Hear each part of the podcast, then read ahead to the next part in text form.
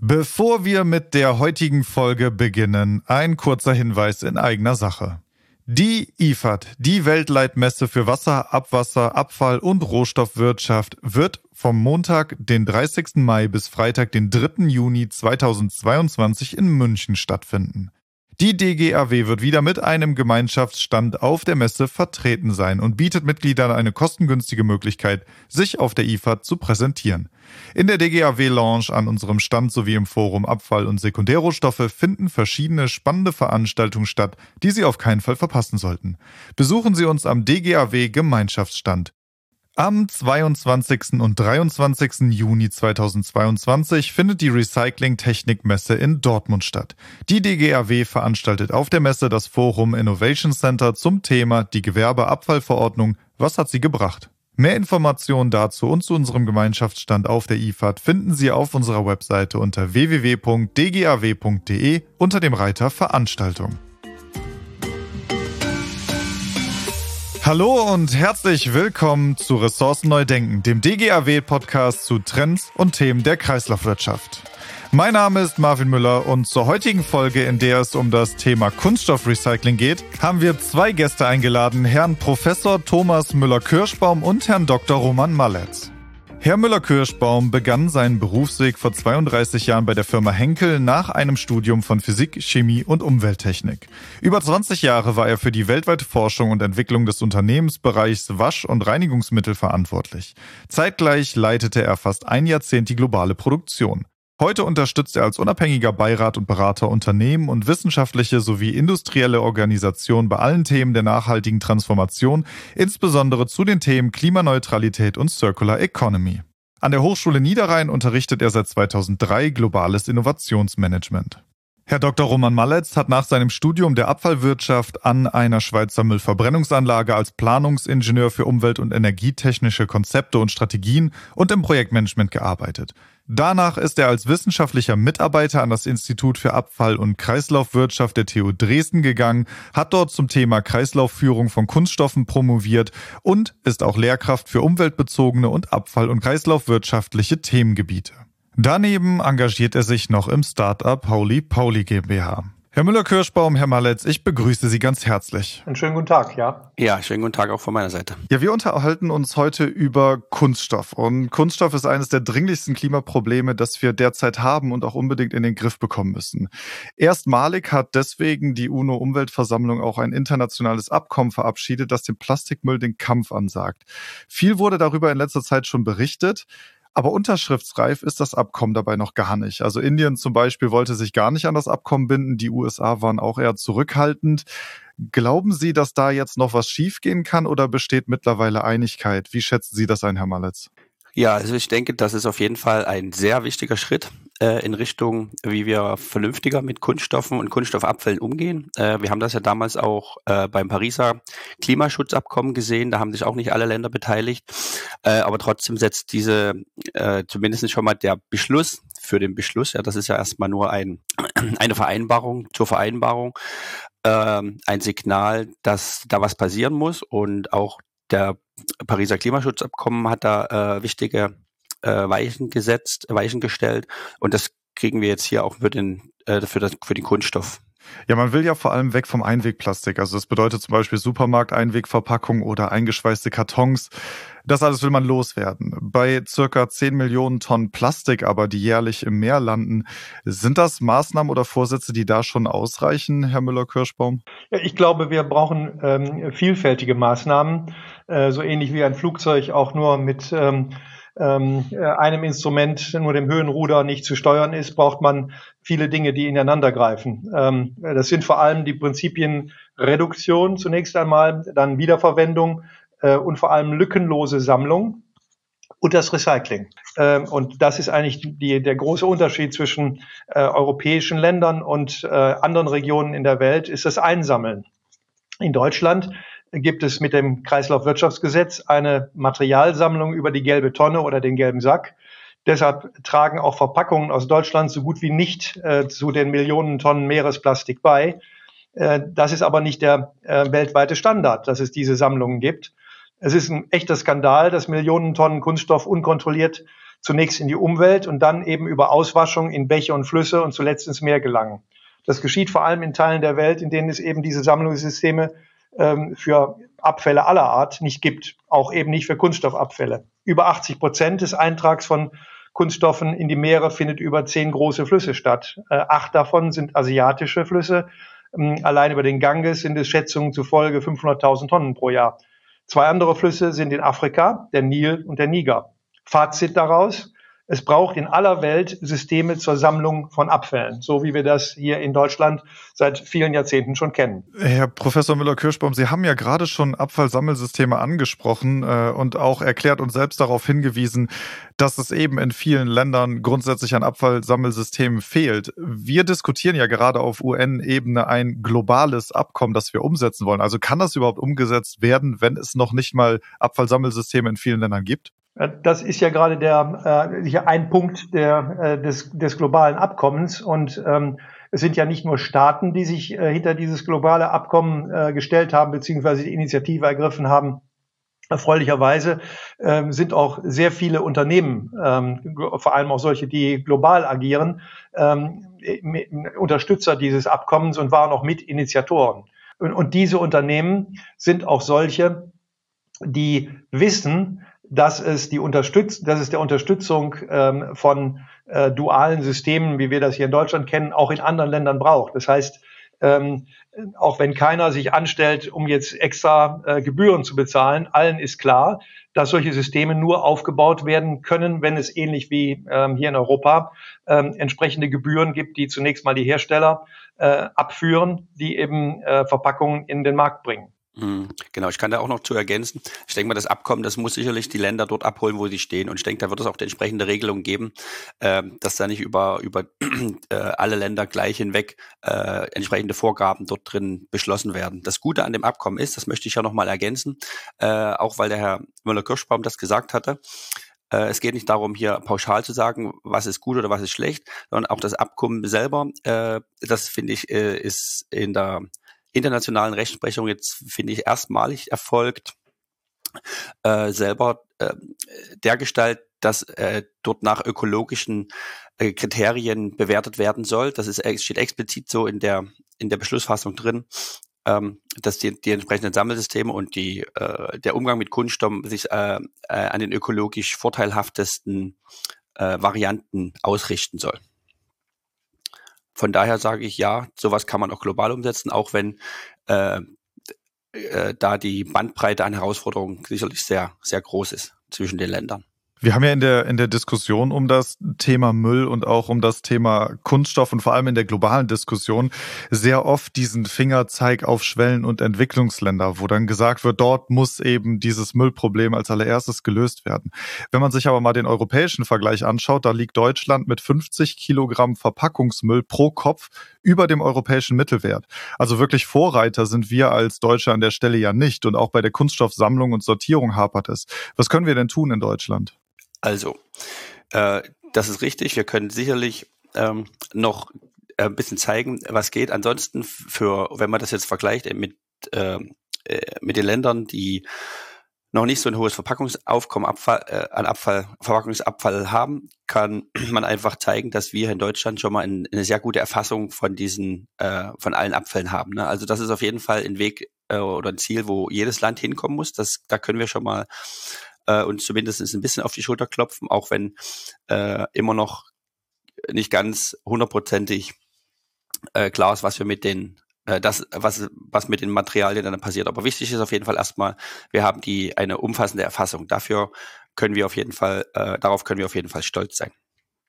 Was äh, ansonsten dann weiter mit passiert, dort, dort Optimierungen vorzunehmen, ähm, da können wir auf jeden Fall äh, auch in andere, in andere Länder sch schauen, die äh, zum Beispiel einen höheren Circularity Index haben. Circularity Index bedeutet ähm, der Grad der Kreislaufführung von Materialien. Das heißt also, wie viel äh, Primärmaterial durch Sekundärmaterial äh, ersetzt wird. Und da liegt zum Beispiel, äh, liegen die Niederlande sehr weit vorn. Und da können wir uns äh, dann auch an denen orientieren. Ja, das, ähm, äh, da kann ich ähm, gerne ergänzen. Also erstmal äh, unterstütze ich das sehr, was äh, Malitz ähm, äh, zu dem Thema gesagt hat.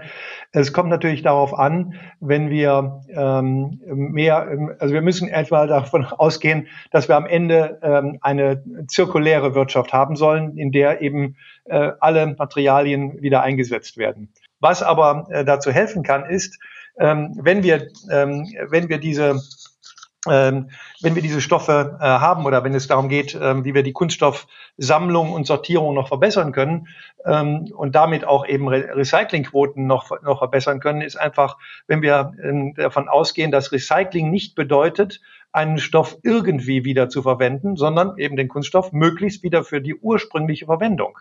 Ähm, denn nur wenn wir, äh, wenn wir in diesen geschlossenen Kreisläufen denken und die auch erreichen wollen, dann wird es eben am Ende dazu führen, dass man in eine insgesamt zirkuläre Wirtschaft nicht nur für Kunststoffe, sondern auch für andere Materialien aufsetzen kann das muss ich auch unterstützen, was das äh, passt auch noch zu der Frage gerade gestellt, was wir da noch machen können.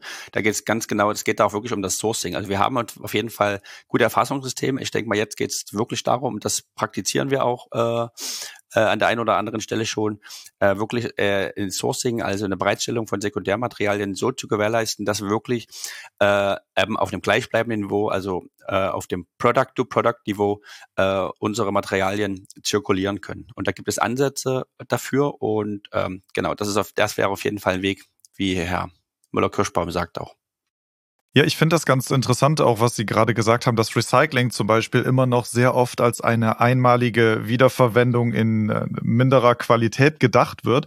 Und ich glaube, das Problem fängt sogar noch viel früher an. Also viele Unternehmen denken ja bei der Produktion ihrer Waren noch nicht mal das Thema Recycling mit.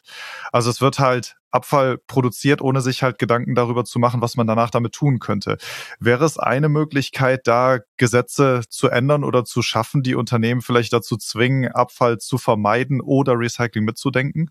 Ja, absolut. Ähm, das, das glaube ich ganz bestimmt. Ähm, das ist ja auf der europäischen Ebene angedacht. Ab 2030, 2030 äh, wird es keine Verpackungen mehr geben, äh, die nicht recyclingfähig sind. Ähm, das heißt also, und ich ähm, bin sicher, dass ähm, die, dass das nicht nur ein Incentive ist, sondern dass das ähm, von allen Herstellern, sowohl im Lebensmittel- als auch im Nicht-Lebensmittelbereich, angestrebt äh, ist, Verpackungen zu machen, die halt, oder herzustellen, die erstens möglichst wenig Material enthalten, weil es auch eine Kostenfrage ist, äh, und zweitens eben so gestaltet sind, dass sie recyclingfähig sind. An der Stelle haben wir ähm, ein, ein drohendes Verbot, wenn Sie so wollen, oder eine, schon eine Regulierung, die in ein Verbot äh, münden wird, ähm, wenn denn noch jemand ähm, 2030 nicht recyclingfähige Verpackungen hat. Aber Verbote sind ähm, nicht, nicht unbedingt immer der intelligenteste Weg. Was ist ähm, viel intelligenter und eben auch wirkungsvoller als Verbot? Ähm, zum Beispiel eine Lebenszyklusanalyse für jede Verpackung zur Pflicht machen. Äh, damit belegbar ist, dass diese Verpackung, egal aus welchem Material, die beste Lösung für die spezielle Anwendung ist. Das klingt zunächst mal sehr aufwendig, aber ähm, ich denke mal, in Zeiten von äh, künstlicher Intelligenz, ähm, Blockchain ähm, und ähm, vielen IT-Lösungen in anderen Lebensbereichen äh, sollte das auf jeden Fall machbar sein. Denn darin enthalten sind dann alle Abwägungen, also vom minimalen Materialeinsatz bis zur Materialauswahl, bis zur ähm, Entscheidung äh, zwischen Mehrweg und Einweg. Und dazu kommt selbstverständlich, dass die Verpackungen, wie anfangs schon gesagt, so entworfen sind, äh, so designt werden, dass sie überhaupt recyclingfähig sind. Da ist eben die Vorschrift, die ab 2030 greifen wird. Ja, finde ich auch. Ich kann da auch nur ergänzen, äh, diesmal wieder. Äh, genau, das große Thema äh, Ökodesign. Ich denke mal, da sollten wir die Firmen noch größer oder stärker an die Pflicht nehmen. Ähm, was wir auf jeden Fall aktuell erleben, ist ein sehr großes Commitment. Ja, es gibt also alle großen Einzelhandelsketten, alle großen äh, Produkt, äh, Konsumgüterhersteller haben sich in irgendeiner Art und Weise in, in Richtung Nachhaltigkeit, also in Bezug auf Recyclingmaterial oder Recyclability verpflichtet. Äh, von daher ist das schon ein, richtiger Weg äh, bezüglich äh, einer gesetzlichen Verpflichtung. Ich sage auch, wir müssen das auf jeden Fall mehr an, äh, an die ökologischen Auswirkungen koppeln und das passiert auch aktuell. Äh, ist es so, wir kennen das auch von vielen Unternehmen, äh, die mir sozusagen wirklich ins Gesicht gesagt haben, äh, du Roman, solange das noch nicht äh, vom Gesetzgeber gefordert ist, machen wir es auch nicht. Aber ich denke, äh, so eine aktuelle Situation, wir haben gerade ein bisschen den Mangel im, äh, im Primärmaterialbereich beim Kunststoff, äh, zumindest äh, kürzlich gehabt.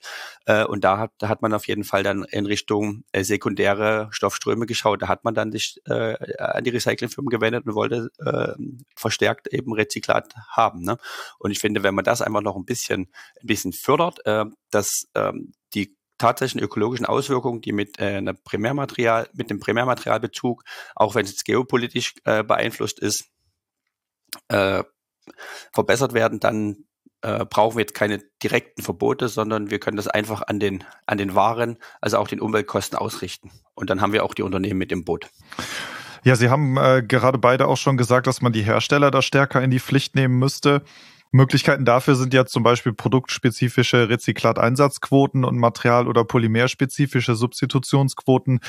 Als weiterer gesetzlicher Förderungsansatz könnte neben diesen Quotenmodellen ja auch preisliche Steuerungsmechanismen da eingesetzt werden.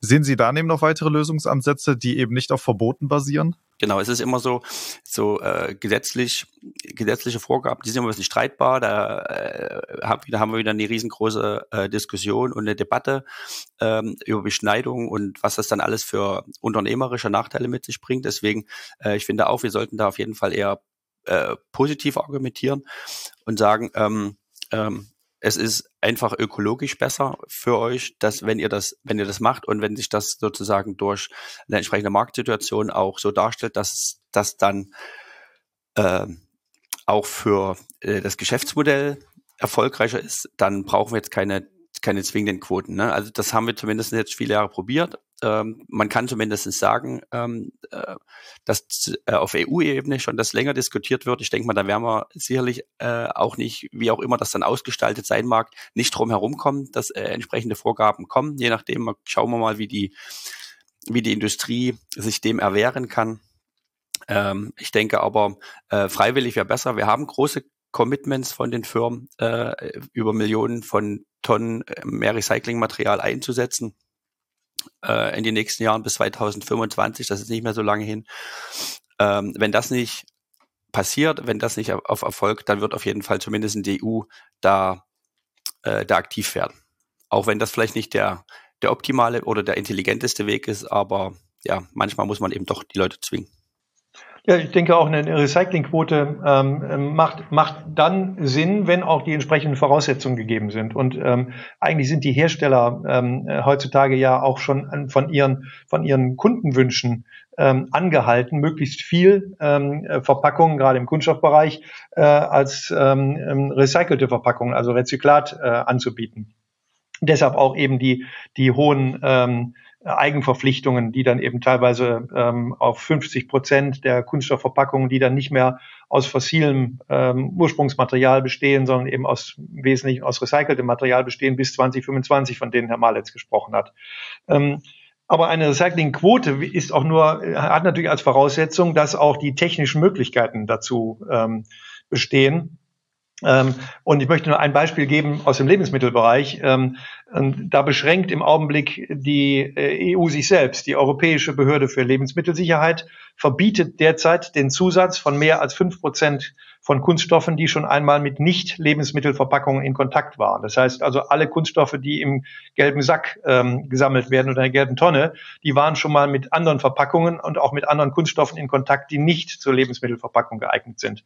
Ähm, das führt einfach dazu, ähm, obwohl der technische Standard inzwischen, ähm, auch bei der Trennung, bei Trennverfahren, da gibt es äh, schon Beispielanlagen auch in Deutschland, der technische Standard guter mechanischer ähm, Recyclingverfahren inzwischen Rezyklate mit Lebensmittelqualität auch aus dem gelben Sack liefern könnte, äh, ist ihr Einsatz in Europa nicht erlaubt. Eine Quote über fünf Prozent wäre deshalb derzeit für Lebensmittelverpackungen nicht verträglich mit bestehenden Regulierungen. Also da muss ähm, an, da muss einfach eine Kompatibilität der, ähm, der Gesetzes- und Regulierungslage erreicht werden. Und natürlich Kapazitätsaufbau von, ähm, von solchen mechanischen Recycling.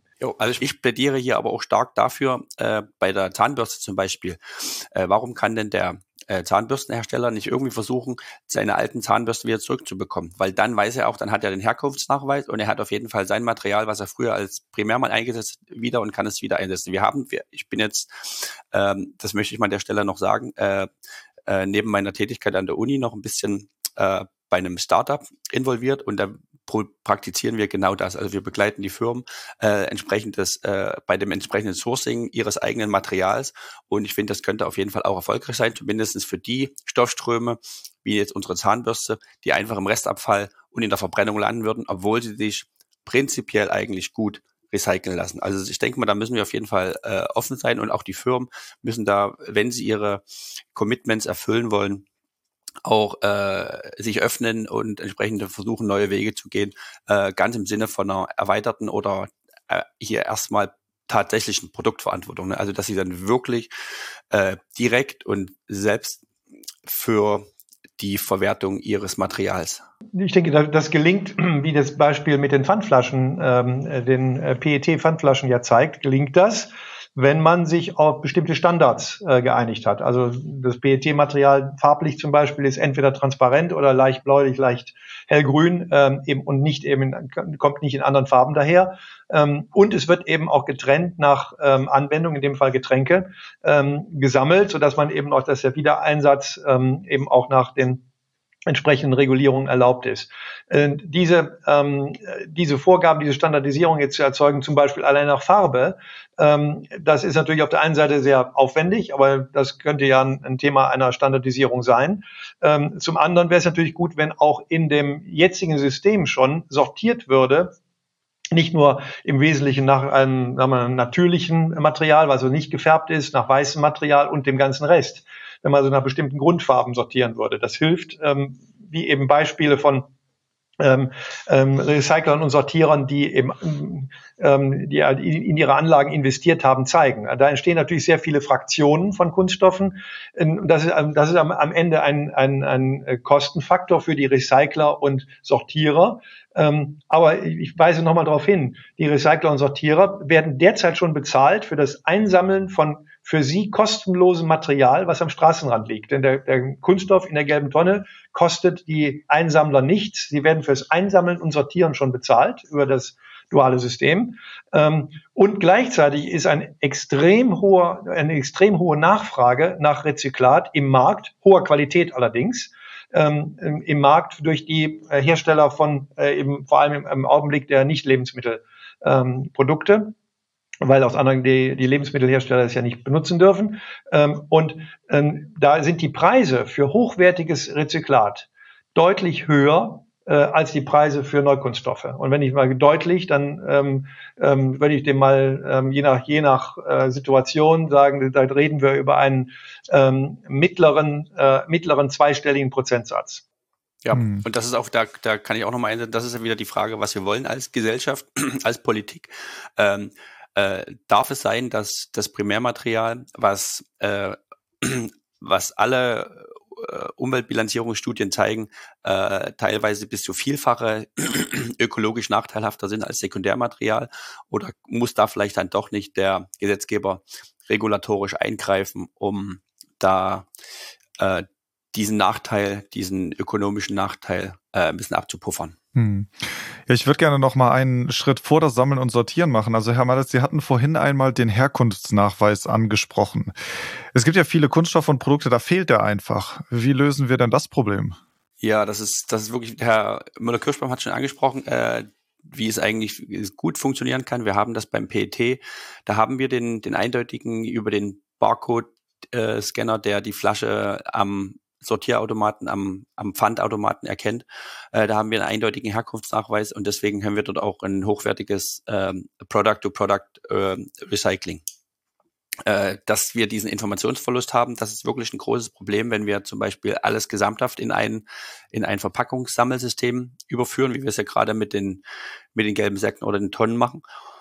Und da gibt es auf jeden Fall verschiedene Ansätze. Wir, äh, wir reden da hier vom digitalen Produktpass, äh, von, äh, von Tracer-Lösungen, wo das Material entsprechend äh, so gekennzeichnet ist, dass es dann maschinell äh, einer bestimmten äh, Sorte und einer bestimmten Herkunft zugeordnet werden kann und dass dann also auch Sorten und Herkunftsreihen ähm, macht. Also da gibt es auf jeden Fall Möglichkeiten und äh, ich habe jetzt hier zwei genannt mit dem mit dem äh, Kennzeichnen, mit den Markern von Produkten oder eben auch dem entsprechenden äh, Rückführung über äh, spezifische Sammelsysteme. Ähm, wir haben ja für äh, im, das europäische Produktrecht, das ist sehr streng und das ist auch zu Recht sehr streng.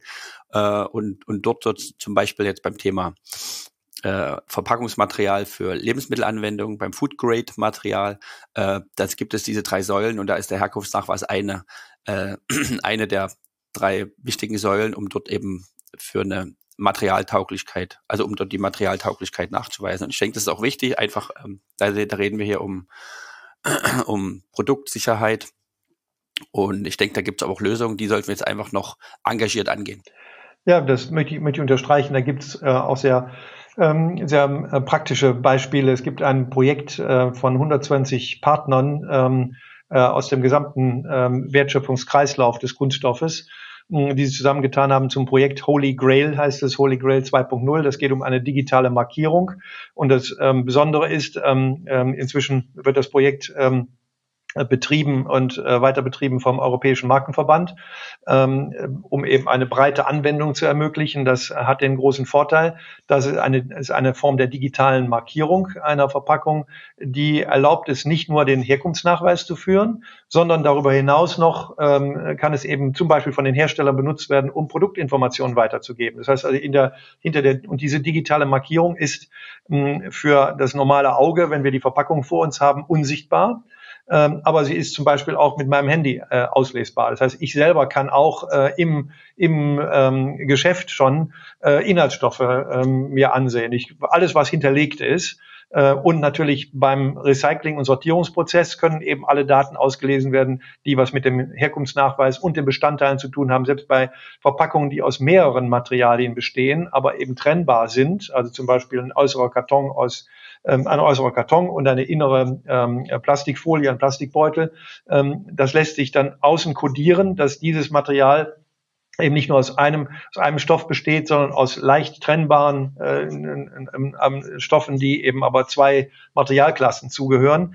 Ähm, das alleine würde schon helfen, um äh, solche Materialien auch äh, wieder besser recyceln zu können. Also ich sage auch, ich denke auch, die Zeiten sind vorbei, wo ein Hersteller bedenkenlos irgendein Primärmaterial, äh, sei es eine Verpackung, herstellen kann, ohne sich äh, sozusagen über die Inhaltsstoffe oder die Kreislauffähigkeit des Materials Gedanken zu machen. Und ich denke, da sehen wir auf jeden Fall gute Ansätze, auch in der Industrie. Ich denke, da ähm, wird viel versucht und aber ich möchte das an dieser Stelle nochmal sagen. Und was ich auch noch sagen möchte, es wird jetzt äh, aufgrund dieser Sachen wird es sicherlich nicht, wird es nicht den Fall geben, dass wir dann irgendwann mal zum, zum Supermarkt rennen und wir haben dort 25 verschiedene Pfandautomaten, wo wir dann in den einen unsere Käseverpackung, in den anderen unsere Flasche und in den dritten dann unsere, unsere Wurstverpackung einspeisen werden. So wird es nicht sein. Ich denke mal, da gibt es dann auch diese Möglichkeiten über das, über die entsprechenden intelligenten äh, Tracer und Sortiersysteme.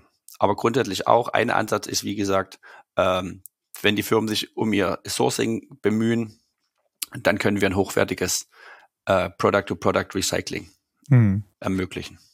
Ja, auf jeden Fall eine spannende Diskussion, die ich auch gerne noch länger führen würde. Wir sind jetzt leider schon relativ weit fortgeschritten von der Zeit und am Ende unseres Podcasts, aber eine Sache würde mich noch interessieren. Ähm, bei den angesprochenen Lösungen, die wir heute diskutiert haben, das alles klingt für mich, ich nenne es mal, finanziell herausfordernd. Wer kommt denn letztendlich dann dafür auf? Also sind es dann die, die Unternehmen, ist es der Staat oder wird das Ganze dann an die Konsumenten über die Produktpreise weitergegeben? Also meine Einschätzung ist natürlich klar, für die Unternehmen, äh, das kriegen wir natürlich in den Diskussionen immer wieder mit, äh, muss es sich äh, als Geschäftsmodell abbilden lassen. Das heißt, es muss irgendwie kalkuliert werden können und dann wird das natürlich klar über eine Preisgestaltung auch äh, beim Kunden ankommen. Ne? Und das heißt, da sind wir dann als Gesellschaft gefragt, was wollen wir? Sind wir bereit, äh, auch wenn es gerade leider der Fall ist, äh, für ein äh, Recyclingprodukt mehr zu bezahlen? Oder kann der Gesetzgeber da was machen? Ich denke auf jeden Fall, äh, eine Transformation ist immer mit Kosten verbunden. Das habe ich auch in meiner äh, in meiner Forschungsarbeit äh, mal berechnet. Ähm, da werden wir nicht drum rumkommen, aber es ist die Frage, äh, die Umweltkosten, das hat El Gore damals so schön ausgerechnet für Amerika. Äh, wenn wir jetzt in dem Bereich nicht mehr Kosten haben, dann werden wir sicherlich später höhere Umweltkosten haben, die wir auch wieder als Gesellschaft tragen müssen. Das sehe ich ähnlich. Also ähm, schauen wir doch mal auf andere Beispiele, die wir, die wir schon äh, durchexerziert haben. Also ähm, das Thema REACH, also die äh, Chemikalienverordnung, die ähm, vor 20 Jahren eingeführt worden ist. Äh, zunächst mal haben äh, für die REACH-Registrierung und äh, Anmeldung die äh, Hersteller äh, der ähm, Chemikalien bezahlt, der Chemieprodukte bezahlt.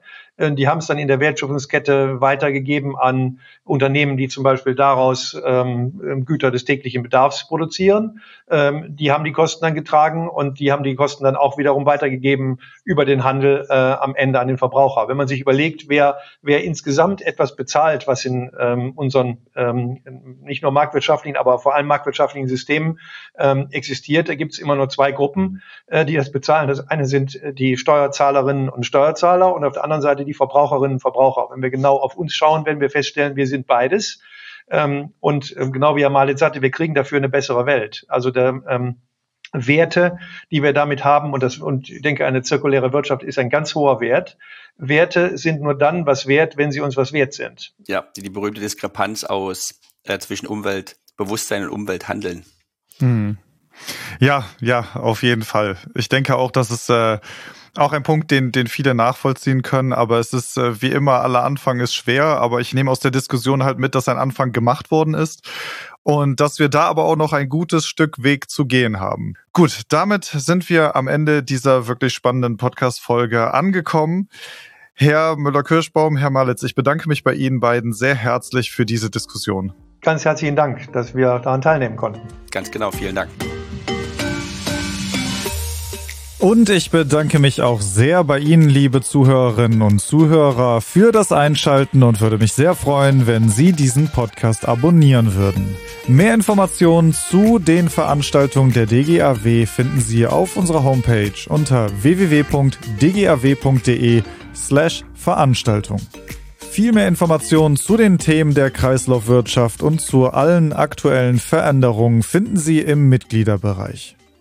Mit einer Mitgliedschaft in der DGAW profitieren auch Sie von unserem Netzwerk. Treffen auch Sie Entscheider der Branche und der Politik im Rahmen unserer zahlreichen Veranstaltungen und profitieren auch Sie von Kontakten mit langjähriger Berufserfahrung. Sie können sich außerdem auf Fachveranstaltungen zu aktuellen abfallwirtschaftlichen Themen weiterbilden und an Arbeitskreisen teilnehmen und damit branchenrelevante Gesetze durch Stellungnahmen und Positionspapieren mitgestalten. Mehr Informationen zu einer Mitgliedschaft der DGAW finden Sie ebenfalls auf unserer Homepage unter dgaw.de slash Mitgliedschaft. Der Link dazu in den Show Notes.